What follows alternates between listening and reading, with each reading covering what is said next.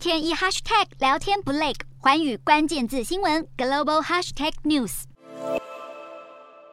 就是因为美国众议院议长裴洛西访台，中国对此相当火大，把气都出在台湾身上。不但采取部分经济反制措施，更扩大军事恫吓动作，发射多枚弹道飞弹，甚至将原本为期三天的海空联合军演调整为无限期演练，让外界猜测中国有让军演常态化的意图。中国对于台美官方互动升级的反应过激，似有难下台阶的问题。不但对台恫吓效果有限，更引发西方国家强烈的忧虑。及关注压力逐渐转向中方。今天的国际新闻评论要来谈谈台美日三国会采取哪些因应策略，以及中国要让军演常态化的考量为何？可能吗？倘若如此，将面临哪些挑战与阻碍呢？早在中国公布将对台采取军事演练行动时，已引起国际社会的谴责与关注。G7 外长与欧盟外交政策高级代表率先发布联合声明。直指中国没有理由将美国国会议长造访台湾当成对台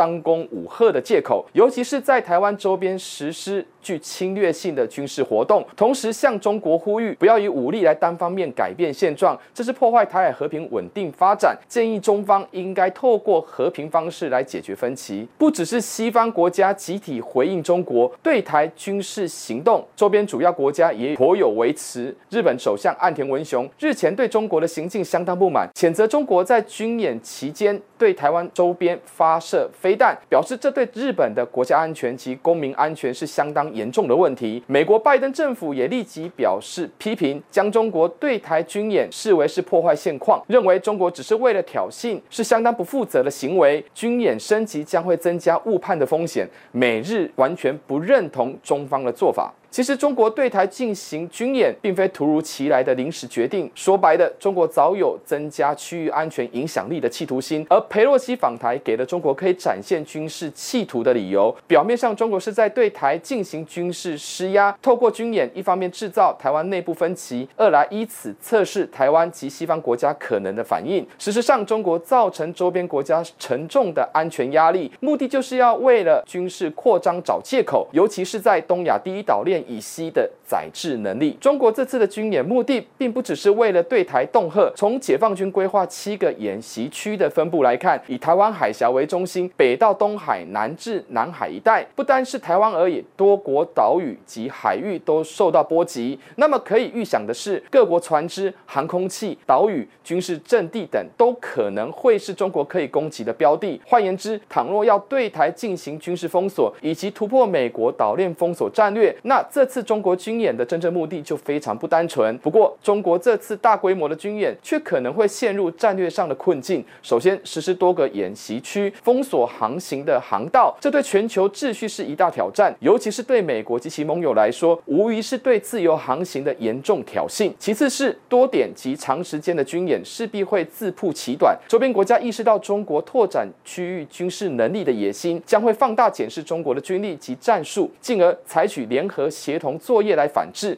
例如情报资讯共享、密集合作、沙盘推演，印太地区的国家可能因此选边站。值得关注的是，中国是否会把对台军演朝向常态化的发展？这恐怕还需要持续观察。毕竟，以目前中国内部政经条件以及外部现实压力环境来看，军演常态化将会对中国带来负面效应，不仅会引发国际社会的不满，更会造成情势误判的结果，而得不偿失。只是中国仍会逐步升高对台湾及区域的军事压力，以及祭出复合式报复，交叉采取不同的施压手段。台湾应当审慎以对。对，从中国的各种行径中找出破绽，并严拟反制的措施。从中国对佩洛西访台过当的反应来看，显然北京当局误判了国际形势及美国政治运作。倘若这是为了巩固中共二十大的政局稳定，那么过度升高冲突氛围的操作，反而落入自陷窘境的下场。此外，中国难挡美国挺台的意志，原本要对其他国家制造减少与台湾政府交流的寒蝉效应，以及有意扰乱台湾国内局势的意图却落得失败收场，这恐怕会冲击习近平的领导定位，进而重创中国的国际形象。洞悉全球走向，掌握世界脉动，无所不谈，深入分析。我是何荣，